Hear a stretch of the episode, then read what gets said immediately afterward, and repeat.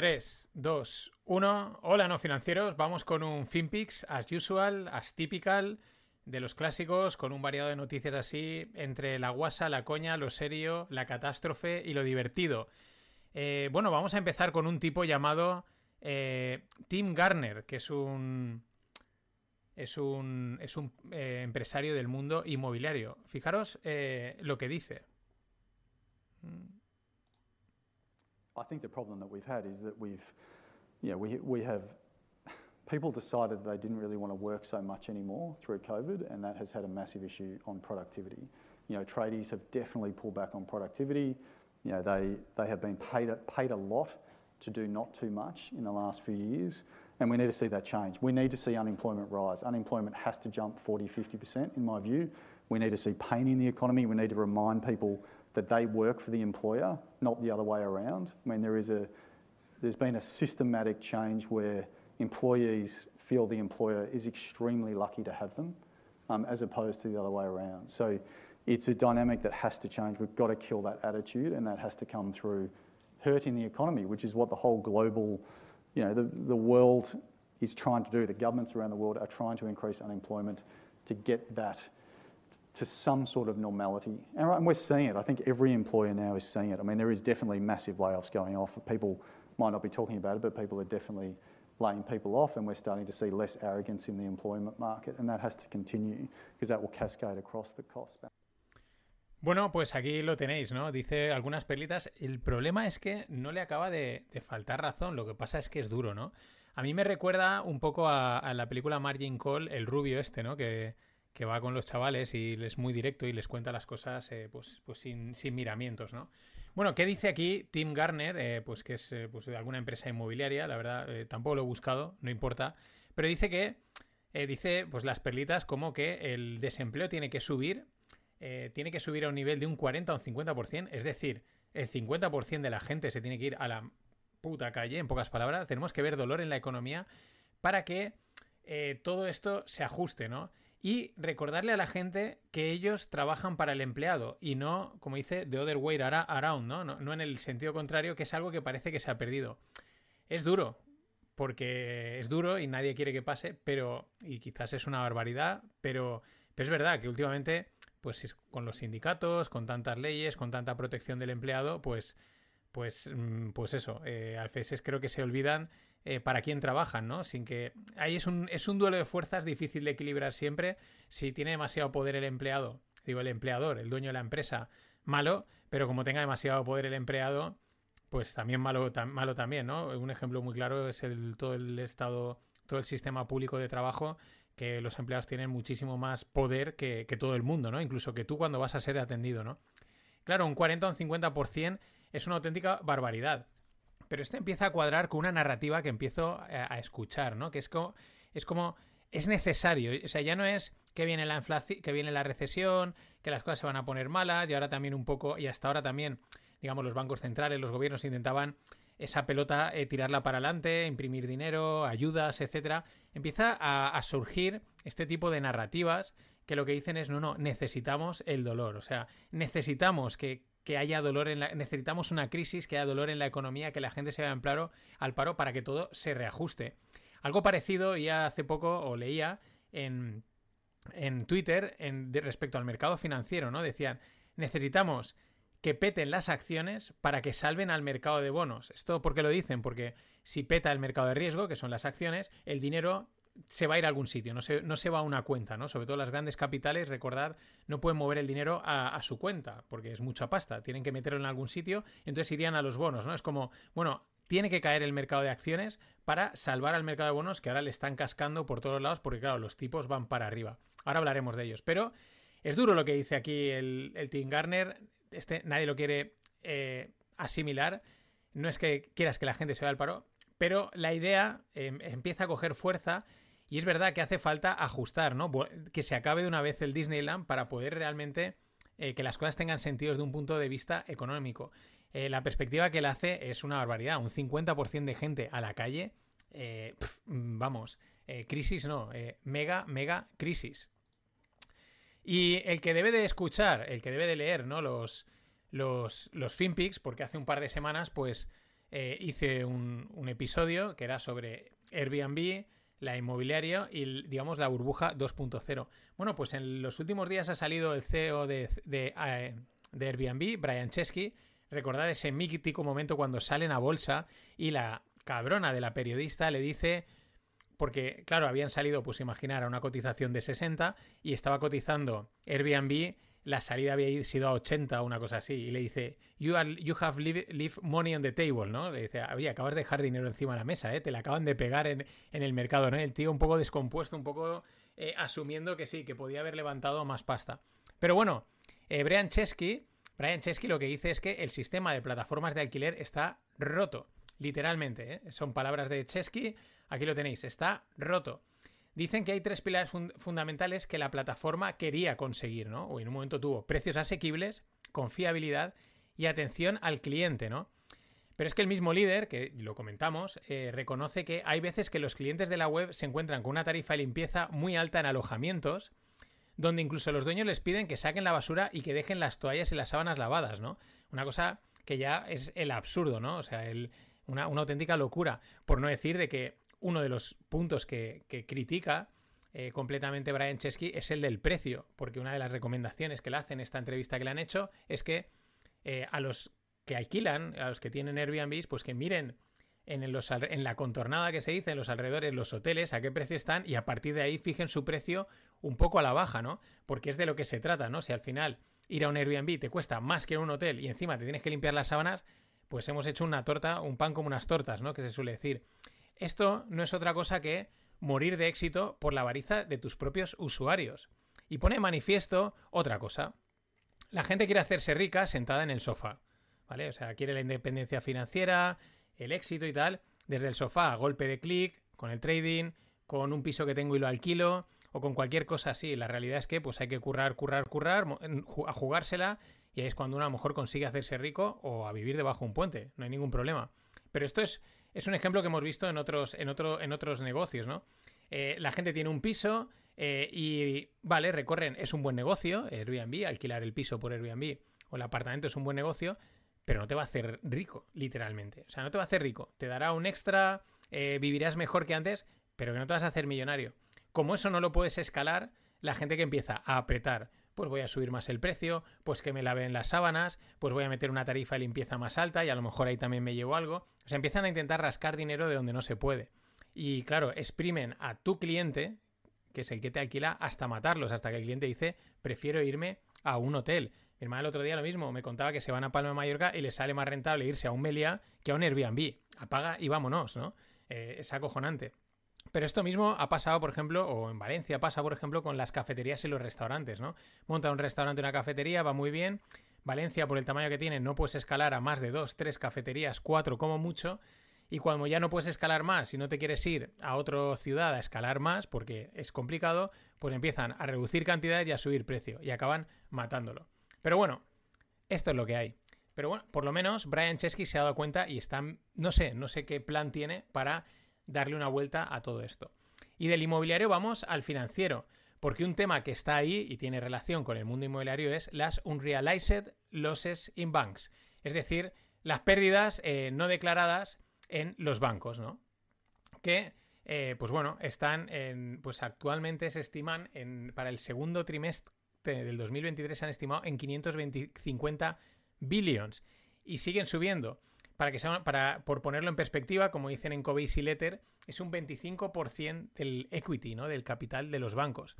Claro, todas estas pérdidas que son deudas, ¿no? Primera, bonos, que como están subiendo los tipos, los bonos ahora valen menos y ahí están. Están eh, pues debajo de la alfombra, un realized losses, porque los puedes llevar a vencimiento a, a esperar a que te devuelvan el dinero y ahí no ha pasado nada pero también en mucho sector inmobiliario, sobre todo, eh, aquí también han salido muchos informes de las eh, oficinas, ¿no? de, muchos edificios de oficinas que ahora valen mucho menos porque se alquilan, porque no se alquilan debido al tema del COVID, del teletrabajo, y eso está ahí. Ese edificio vale menos, contablemente vale menos, pero tampoco nos hemos deshecho él. Siguen siendo un realized losses. No hemos vendido el edificio. Recuerdo que con, creo que era con el, con el lío de Carl Icahn, salía que tenían una Trump Tower en libros, pero que la Trump Tower ya ni existía porque la habían demolido, ¿no? Estas cositas, pues están ahí, están en la economía y siguen dando un poquito de. Pues bueno, van metiéndole, igual que comentaba ayer de Nvidia, que son como más leña al fuego o más dudas a, a este sistema, pues ahí están, las Unrealized Losses. Se seguirá hablando de ellas. Y claro, más Unrealized Losses que van a venir. Si se cumple la expectativa de nuestro queridísimo amigo Jamie Dimon, in Diamond We Trust, el CEO de JP Morgan. Ahí lo tenéis, sonriente y contento. ¿Por qué? Porque, ya lo dije, tanto eh, Jamie Dimon como David Solomon, ellos no mienten, ellos dicen lo que ven. Luego, sus departamentos de comunicación, cuando tienen que hacer un statement a nombre de JP Morgan, entonces ya dicen lo contrario para colocarle mm, acciones a la gente. Pero estos tíos, yo hasta ahora no les he escuchado nada que digamos no se ha cumplido. ¿Qué dice JP Morgan cuando le perdón, qué dice Jamie Dimon cuando le preguntaron si los tipos de interés podrían llegar a un 7% en Estados Unidos y dice I absolutely think they are possible, o sea, lo cree completamente que eso va a pasar, que van a llegar a un 7%. Eh, pues más un realize el doses o petada absoluta. Y más pérdidas, porque estos son más pérdidas no realizadas, eh, el tema de, la deuda de, eh, de, los estudiantes. Resulta que Biden ha cancelado 9 billions de deuda de estudiantes de aproximadamente 125.000 pues, mm, deudores, ¿no? Entre ellos, pues estudiantes. Tú imagínate allí con lo que cuestan las carreras, que tienes una deuda de pues creo que están a lo mejor en ciento, ciento y pico mil dólares, doscientos mil dólares, una cosa así, y un día te envían un correo y dicen, you have been eligible, que dirían los americanos, ¿no? Has sido elegido, eres elegible, y nada, que ya no debes nada de dinero. vamos, vamos, o sea, te pega algo, te da un... bueno, te da algo, te da algo de la castaña que te pillas en el bar ese día, o sea, tú imagínate, pues eso es lo que ha hecho. Biden ha cancelado 9 billions. Esto era algo que bueno, mm, para mí va en la línea de toda esta auténtica masa de deuda que hay en el mundo, pues que quizás una por aquí, otra por allí empiezan a hacer o cancelaciones de este tipo, aquellas que puedan, o llevarla a perpetua, que es una especie de cancelación, ¿no? Esto va a perpetuo, ¿no? Es una especie de reset que hemos comentado muchas veces en, en el Stones con JR. Pero es que en la línea eh, están venciendo las carencias que se habían dado a un montón de, pues a todos estos, a 40 millones de americanos se les habían dado carencia en sus préstamos eh, de estudiantiles. ¿Por qué? Pues por el COVID, ¿vale? Por el COVID se han hecho muchas medidas excepcionales que se han alargado bastante en el tiempo, pero ahora empiezan a vencer, van a decir, ahora empiezan a llamar y a decir, oye, que esto lo tienes que pagar. Vamos a ver qué pasa. Eh, no va, no, aquí en, el, en, el, en la CNBC, en el titular este, te ponen cómo puede golpear la economía, pero el otro día ponían que es pasta, pero no son los billions que hay en la economía, pero es una piedrecita más. Solo falta que otros pues se vayan sumando al, a esta fiesta, ¿no?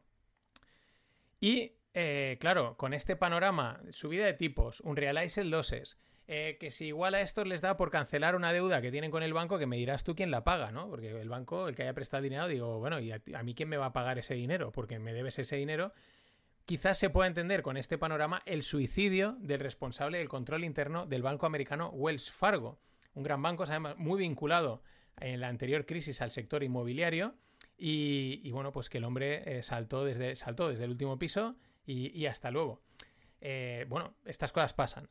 Unos venden acciones, otros renuncian a sus cargos y otros se quitan la vida. Esta trilogía es dura, pero a mí me parece que es una buena escala de riesgo para medir una empresa, ¿no? El riesgo de una empresa financiera. Ayer veíamos que Juan de Nvidia ha vendido sus acciones. Bueno, bueno, hay riesgo. Otros renuncian, es decir, yo no quiero estar aquí cuando esto reviente. Y otros está el tema tan mal que saltan por la ventana. Muy duro. Yep. Pero claro, la pregunta es, oye, ¿y por qué eh, no peta nada con este panorama, no? ¿Por qué cada mes eh, bueno, cada mes que pasa nos vamos encontrando con, más noticias de este tipo, ¿no? Con datos, noticias, estadísticas que van indicando que todo va mal, que todo se deteriora, que no presagian nada bueno, que no predicen nada bueno, pero aquí seguimos, y ya llevamos ya meses, ¿eh? Aquí seguimos y parece que no pasa nada. Pues porque yo lo he dicho muchas veces, el sistema está tan inundado de dinero, acá, es decir, podemos decir también Jaco, como la heroína, que claro, es que tú a un yonki no lo desenganchas de un día para otro, ¿vale? Ni le quitas, no lo desenganchas ni le quitas el mono de un día para otro. Es un proceso muy lento, proporcional a la cantidad de droga o de veneno que le has estado metiendo. En este caso, el sistema ha chupado tantísimo dinero que se está drenando, pero poco a poco, y poco a poco se va drenando, y poco a poco se va deteriorando, y poco a poco estamos en ese que todo pinta mal, pero no acaba de, petar. Todo requiere su tiempo. Por eso mismo creo que el sistema aguanta, porque es que está hasta las trancas de droga, pero, pero vamos, pero dejará de estarlo, ¿eh? tarde o pronto están en ello. Y claro, la gente de a pie, pues eh, percibe esta incertidumbre. Yo creo que lo percibe absolutamente todo el mundo, ¿no? Se, palpa, se siente, aunque no seas economista, aunque no, esté, aunque no escuches los FinPix, eh, la gente lo percibe, ¿no? Y tú lo notas, ¿no? y, perciben que hay un riesgo y hay una incertidumbre a la vuelta de la esquina. Claro, el ejemplo es que ahí tienes a Costco que vende lingotes de oro. Costco es como si aquí en España Mercadona o Lidl o Macro vendiese lingotes de oro. Tú fueses ahí y pudieses comprarlos. Eh, y imagínate que un éxito de ventas. O sea, un auténtico éxito de ventas. Absoluto. Los están liquidando, vamos, eh, como quieren. Es espectacular. Es otro ejemplo también de que hoy en día se puede comprar cualquier cosa en cualquier sitio, pero que, sí, que, el oro lo quiere todo el mundo, no Bitcoin, no, no, el oro, y, que la gente percibe esa incertidumbre. Pues, pues todos, todos a comprar al oro, aunque no sepan exactamente, ¿no? Bueno, oro, esto nunca está de más, ¿no? Y cierro esta primera parte con las declaraciones de, de Tim Cook, ¿no? Que después de darse una vueltecita por España, lo ha hecho también por otros países, bastante woke, a mí no me ha gustado, eh, muy pastelera me parece, eh, reuniéndose con, no sé, eh, todo el mundo, oh, qué guay, qué bonito, a mí me ha parecido un poquito, no sé, a mí no me ha gustado, a mí, a mí no me ha gustado en general, ay, qué guay, qué tal, qué no sé qué, no sé, no, no me ha molado, hubiese preferido verlo saltar en paracaídas o o surfeando, o yo qué sé, o comiéndose un chuletón de verdad, ¿sabes? Así, con las manos. Una cosa así, decir, hostia, este tío es auténtico, pero no, muy fake. Pero bueno, vamos con las declaraciones, os las pongo, que ha hecho hace poco Tim Cook sobre China. Fusion about China, that, uh, and let me at least give you my opinion. The, the popular conception is that companies come to China because of low labor cost. I'm not sure uh, what part of China they go to, but the truth is China stopped being the low labor cost country many years ago. And th- that is not the reason to come to China from a supply point of view. The reason is because of the skill and the, the quantity of skill in one location and the type of skill it is. Like um, the products we do require really advanced tooling and the, the precision that you have to have in tooling and working with the materials that we do are state of the art. And the tooling skill is very deep here. You know, in, in the US, you could have a meeting of tooling engineers, and I'm not sure we could fill the room. In China, you could fill multiple football fields. it's that vocational, vocational expertise is very deep, very, very deep here. And I, and I give the, uh, the education system a lot of credit for continuing to push on that even when others were de-emphasizing vocational. Now I think many countries in the world have woke up and said, you know, this is a key thing and we've got to correct that. But China called that right from the beginning. Eh, bueno, mm, ¿qué queréis que os diga? Eh, vale, una parte dice que la gente, os, os, hago también un poco la traducción, está diciendo que eh, hay una, un error de concepción o hay un malentendido en que la gente cree que las compañías van a China por el coste de producción, porque la mano de obra es barata. Dice, eso se acabó hace muchísimos años. La gente viene aquí por las skills, ¿no? Por las características, por lo que por el know-how, por lo que saben hacer, por la mano de obra de calidad, ¿no? De, de, de especializada. Pues claro, no me lo acabo de creer mucho porque dice, bueno, a ver, dices que aquí hay muchos, claro, son mil millones. O sea, eh, es una cuestión de estadística. O sea, aparte que estén potenciando las technical skills, las universidades tengan una educación muy buena, pero son mil, mil millones. O sea, eh, tú pon mil millones en Europa y, a lo mejor pues también tienes el mismo número de gente, ¿no? O, pon mil millones en Estados Unidos, que son 300, y a lo mejor tienes el mismo número de gente eh, con skills, ¿no? Él dice que en Estados Unidos no llegaría ni una, ni una sala con este tipo de gente y que en China pues eh, llenan un campo de fútbol. Eh, tampoco me lo acabo de creer, sobre todo, o sea, en parte sí, pero es que ahora vamos con la guerra comercial tecnológica que tiene en China Estados Unidos, el último baneo que ha puesto Estados Unidos a China, en el que a, todos sus profesionales americanos que estaban en China les decía que se tenían que volver o perdían la nacionalidad. Y los chinos se han quedado un poquito rotos. Claro, ellos tienen skills, ¿por qué? Pues porque ante eh, los europeos, o sea, los occidentales, hemos enviado allí gente muy cualificada que les ha enseñado, que ha puesto, eh, les ha enseñado cómo se hacen las cosas en este sentido. Que ellos han sabido copiarlo, lo han sabido llevar, pero es un, es una retroalimentación. Aquí yo creo que Teams se está plegando un poquito a China, ¿no? Está tendiéndole una mano. Eh, la realidad, China es un mercado enorme, es un mercado que si entras, pues vendes a mansalva, porque es que son mil millones y encima hay mucha pasta, hay gente, o sea, la clase media alta es grandísima, entonces te vas a hinchar a vender si entra bien en China. Y es lo que me parece que está haciendo lo, que está haciendo el amigo Tim. Eh, bueno, plegarse un poquito a China. Yo creo que lo que dice el Labor es verdad. Los costes de laborales en China hace años y cada vez, lógicamente, conforme crecen, pues ya no son una ventaja pero a lo mejor los costes laborales de la gente técnica sí, y a lo mejor a un ingeniero que en Estados Unidos le pagas 200.000 pavos por tirar líneas de código, pues en China le sigues pagando 60 o 70.000, que aquí tampoco nos cuenten historias, ¿no? Pero bueno, aquí cada uno pues con su narrativa. Él ha vuelto de estar con David Diverso, con no sé quién y con no sé cuántos, y el tío pues está en esa... Es que no me lo acabo de creer. Desde, desde hace poco, mmm, el amigo, el amigo Tim. Y nada, vamos a cambiar, cambiamos un poquito de tercio. Esta primera parte ha sido un poquito más seria dentro de lo que son los FinPix, pero vamos ya con noticias más divertidas. Rivian, la de, coches eléctricos, pierde 33.000 dólares por cada vehículo que vende. Ahí es nada. Eh, ha quemado 1,8 billones de inversión recibida. Uno de los problemas es que no es tan fácil producir coches, no es tan fácil, ese es el éxito de Tesla, eh, conseguir producir coches, porque no es nada fácil. Pero al final esto tiene que ver con lo que comentaba antes de la pasta, de los tipos de interés, de la liquidez y de la droga. No es nada nuevo. ¿Qué tenemos? Pues tenemos por un lado a los bancos centrales intentando quitar pasta del sistema, lo van haciendo una de cal y una de arena, ahora quitamos, ahora metemos, pero están intentando retirar liquidez del sistema, pero es que luego por otro tenemos a todos los beneficiados de este dinero gratis que han recibido durante años años, fondos de inversión, venture capitals, empresas, etcétera, que lo han metido por aquí y por allá y al final ha llegado a empresas como Rivian que lo están destruyendo, literalmente. Burning cash, cuando le dicen burning cash es eso, literalmente podrían coger un horno, empezar a tirar los billions y tendría el mismo efecto. O sea, están destruyendo capital a una manera espectacular.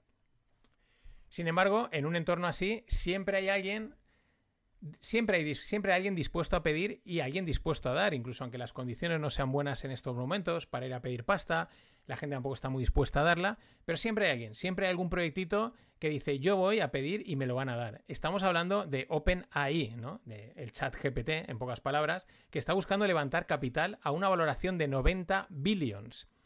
A esa valoración, eh, pues solo hay de una, de una no cotizada, solo es superada por ByteDance, que es TikTok, y por SpaceX. Es decir, solo hay dos empresas que estén, no, que no coticen y estén valoradas por encima de los 90 billones, que son estas dos.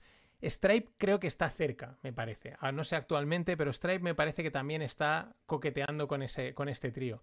Y OpenAI, no me, a mí no me sorprende que vayan por la corona, ¿no? Que vayan a levantarse los 90 billones y porque, oye, esto ahora está en boca de todo. Pero los memes lo explican mejor que nada. Y me encanta este que han cogido de Margin Call que dice We are selling to willing buyers at the current fair price market, ¿no? Estamos, o sea, oye, no estás engañando a la gente, no estarás aquí intentando escolársela. No, no, no. Nosotros estamos vendiendo a gente que quiere comprar a un, a un precio actual de mercado correcto, ¿no? En pocas palabras, tú me lo quieres comprar a 90 billones, yo encantado de, de vendértelo. De esto va este negocio. Y seguimos con la, seguimos con la IA, ¿no? Eh, esta tienda que os pongo eh, rastrea absolutamente todo. Es una, está midiendo la productividad. ¿Cuánto tiempo está la gente sentada en una, una cafetería? ¿Cuánta gente está, ¿Cuánto tiempo está la gente sentada tomándose un café? cuánto tiempo están los empleados, cuántas eh, tazas de café han servido, o sea, lo tiene totalmente todo traqueado.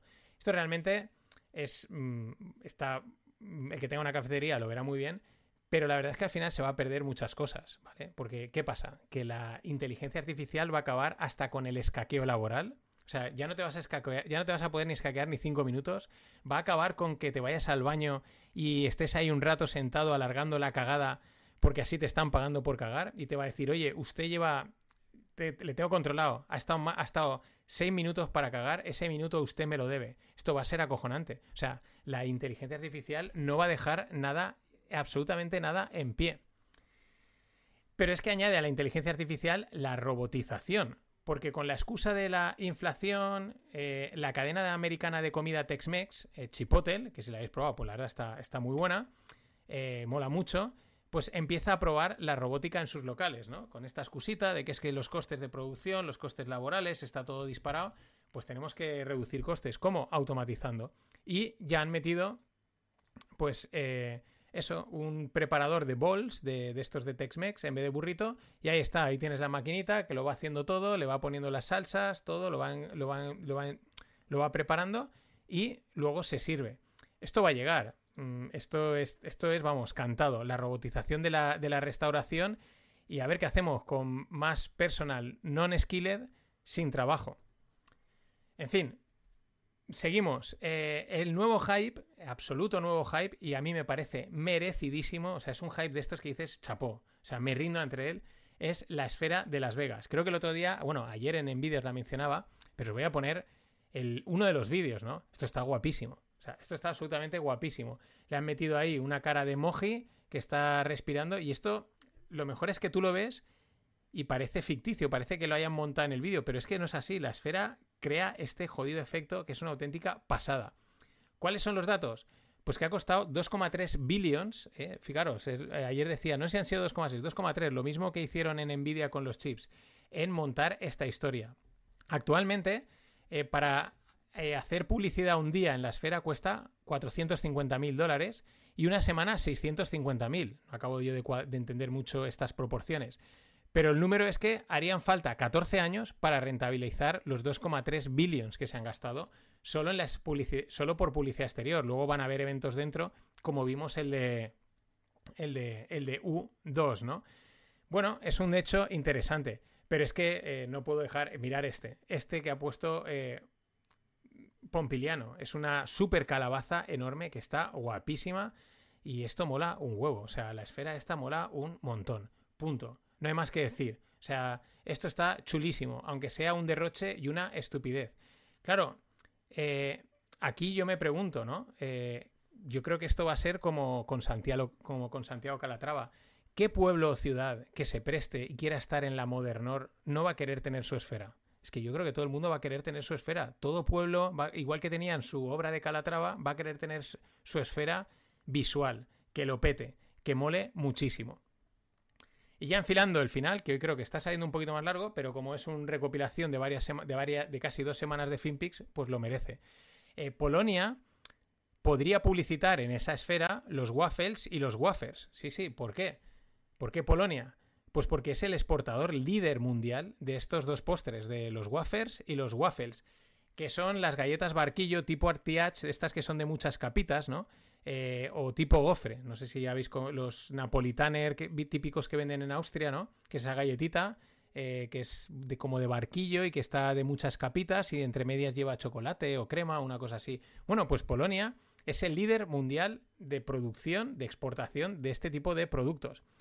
Yo apuesto a que esto es porque los alemanes y los austriacos mm, son grandes consumidores de estos productos. De hecho, las napolitaner son eh, típicas de, de Viena pero que los produzca el vecino que es más barato, ¿no? Como, pues, pues, pues como los chinos, ¿no? En pocas palabras.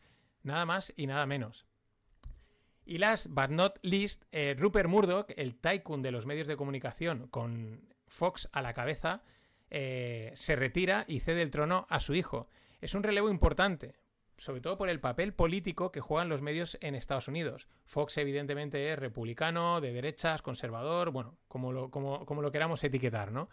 Eh, pro-Trump, podríamos decir.